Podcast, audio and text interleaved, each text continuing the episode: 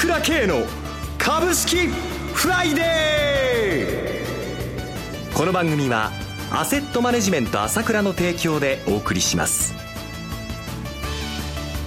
皆さんおはようございます。岡本留美子です。朝倉慶の株式フライデー。今朝も株式投資で重要となる注目ポイントを取り上げてまいります。お話はアセットマネジメント朝倉代表取締役経済アナリストの朝倉圭さんです。朝倉さんおはようございます。おはようございます。よろしくお願いします。よろしくお願いします。まず1週間いかがご覧になっていますか？そうですね。先週放送してからね、ええ、午後いきなり来て、あの時はびっくりしましたね。朝倉さんもびっくりされました目を疑いましたよ。だって見てるうちに日経平均が300円、400円上がっちゃうんでしょ？はい。ものの2分ぐらいで、最初は間違いかなと思ったんですけれどもね、またなんかコンピューターがおかしくなっちゃったかなと思ったけどね、まあ、いきなり、まあ、緩和ということも思い切ってやりましたね。満を持してやってきたという感じでしたね。もう市場関係者大喜びですよね、この状態ね。はい。えー、また昨晩は ECB 理事会も開かれましたが、こちらはいかがご覧になっていますか？そうですね、もういろいろ ECB の方がもう内部では吸ったもんだしてるんですけれども、まあ、基本的な路線ははっきりしてるわけで、もうデフレ傾向ですから、もう金利は引き下げようがないわけですから、日本と同じで方針は一つで、量的緩和をいつ、どのようような状態で、どのような形で行うかということなんですよね。で、まあ、これは時間の問題なわけですけれども、まあ、いろいろ議論はあるわけなんですけれども、まあ、要は、その、細かいことよりも、要はここで日本はさらに追加緩和してると。で、ECB もさらに追加緩和するんだということで、要はアメリカは縮小するわけじゃないんだから、止めてるだけなんだから。だから、金は世界中でまだまだジャブジャブになるよと、株はまだまだ上がるんだなと、ここを押さえておけばいいと思うんですね。はい。では一旦お知らせです。今、朝倉慶が熱い。その鋭い分析力で注目を集める経済予測のプロ、朝倉慶が代表を務めるアセットマネジメント朝倉では、日々の株式情報を無料でリアルタイム配信中。アベノミクスで上昇した株式相場、投資家はここからどう対処すべきか。迷ったら朝倉慶。キーワード朝倉慶で検索を。アセットマネジメント朝倉は、証券取引、金銭有価証券の予託貸付行為は行っておりません。また、情報提供する金融商品のお取引では、相場変動などにより損失を生じる恐れがあります。取引説明書、契約締結前交付書面など十分にお読みいただき、ご理解の上お取引ください。金融商品仲介業者登録、関東財務局長、金中第605号。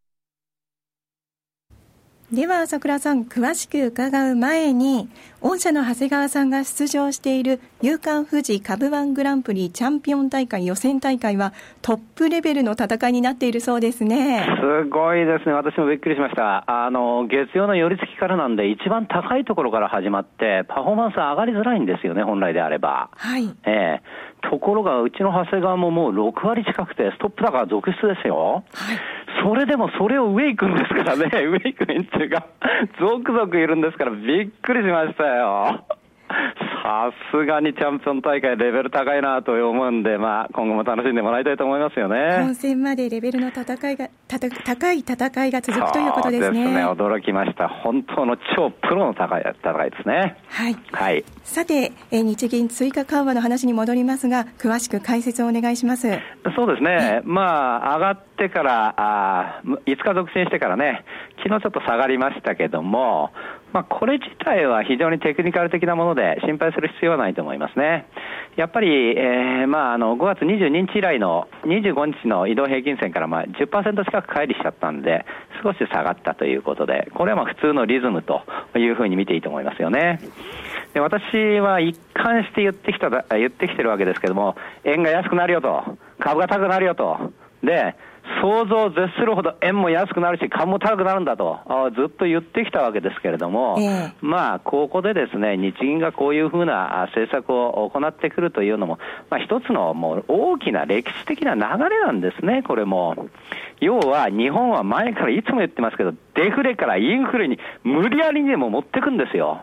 ですから、黒田さん自体もですね、もう薬は飲み切んなきゃなんないって言ってるわけですよね。デフレを脱却するためにはもう何が何でもそこまで持っていくんだって薬は飲み切るってことはいくらでも緩和をやるということをですね、ここでも再度言ってるわけですけども、この方針は変わらないわけですよ。なぜ GPIF、ここでですね、日本の年金基金が資産の半分まで株を買うようになったわけだから、これはもう株じゃなきゃダメだと思ってるわけだから、将来のインフレを見てるわけですよ。こういう根本的な株高の流れっていうのあるんだということと、それを日本人全般的に浸透させるまでは徹底的にやるぞというのが政府の方針なんですから、ここを理解しておかなきゃダメなんですね。株はどんどん高くなっていくわけですよ。そういう方針で、無理やりに円を印刷していくわけですよ。円をどんどん印刷して、国債を年間80兆円も長期国債をさらに買うことになっちゃうんだから、ね、そうなれば償還分があるんだから、毎月10兆円ずつ、言うならば120兆円ぐらい円を印刷して、えー、それで国債買ったり、株も少し買いますけれども、そういうことをやるわけなんだから、円安になるのも当たり前、株が高くなるのも当たり前と、こういうことをですね、えー、ちゃんと頭に押さえておく必要があると思いますよ。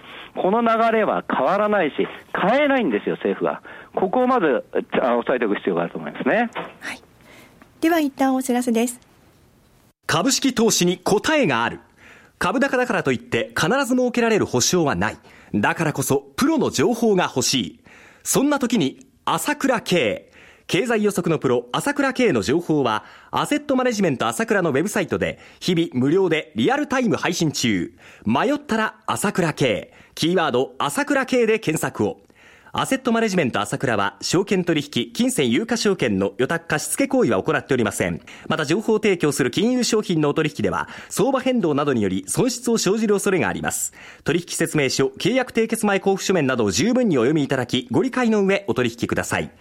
金融商品仲介業者登録、関東財務局長、金中第605号。朝倉さん、ただ今回の追加緩和は賛成5、反対4の僅差だったんですよね。そうですね。私も個人的に言えば、完全にやりすぎだと思ってるんですね。将来のインフレは止められなくなると思うので、ここではやりすぎだと思いますよね。だから、反対した4人。はい。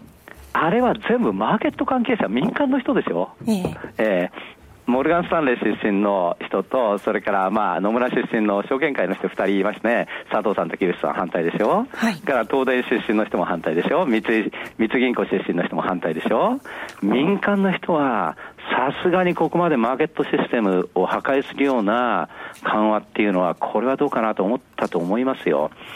株式投資家としては大大賛成なんですね。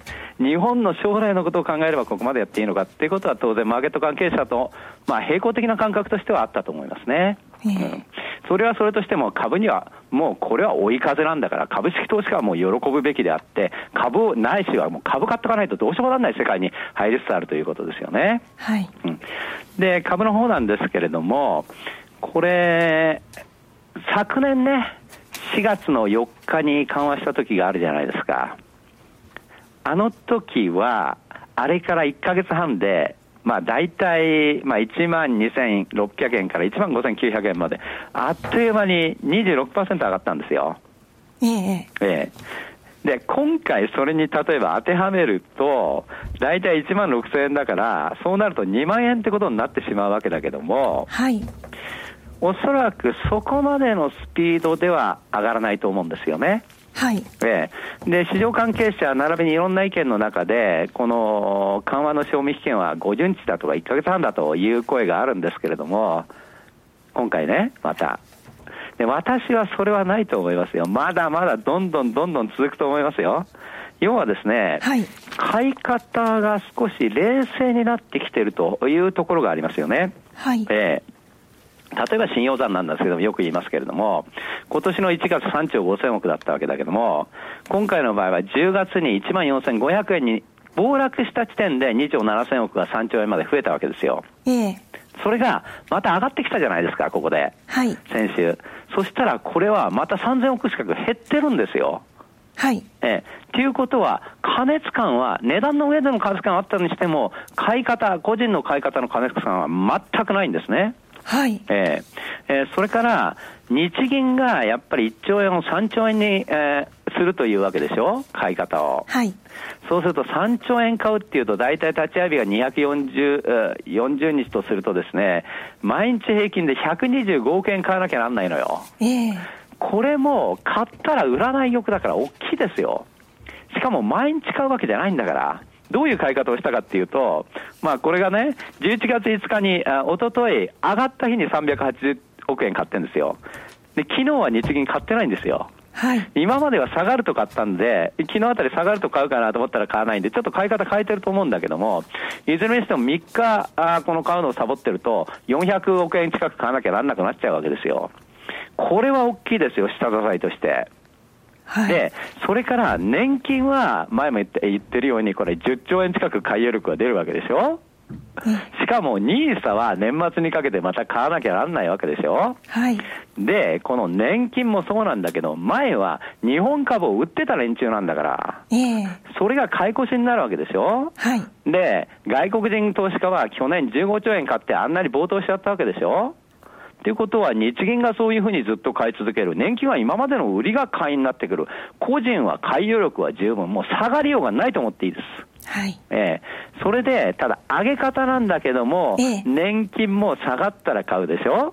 日銀も適当に様子を見ながら買うでしょ、え個人も下がったら買うという姿勢が徹底してるでしょ、えそういう意味では、加熱してどんどんどんどん上がると、昨日みたいに反落はあるかもしれないけれども、絶対的に下値は硬いという部分があるわけだ、相場の内部に。ええ。ー、で、こうやってるうちに、相場が下げなくなってくるっていうことを多くの人がいずれ感じるようになってくると思いますよ。相場は結局下げないんだなっていうことが値段を見てて分かるようになってくるわけですよ。そうすると、そこからまた相場の上げにはあの弾みがついてくるということになってくると思うんですよね。そういうふうに考えると、もう私は日経平均も1万6000割れることはないと思いますし、それから円相場も110円を割れることはないと思うんですよ。とにかくデフレからインフレということで、この流れは絶対的に相場の中でも、日本経済の中でも存在していることで、ここについていかなきゃなんないということなんですね。はい。ねわかりました。今朝も朝倉さんありがとうございました。お話はアセットマネジメント朝倉代表取締役経済アナリストの朝倉圭さんでした。私、朝倉圭が代表を務めますアセットマネジメント朝倉では SBI 証券、楽天証券の口座開設業務を行っています。私どものホームページから両証券会社の口座を開設していただきますと週2回無料で銘柄情報を提供するサービスがありますので、ぜひご利用ください。それでは今日は週末金曜日、頑張っていきましょうこの番組は、アセットマネジメント朝倉の提供でお送りしました。最終的な投資判断は、皆様ご自身でなさってください。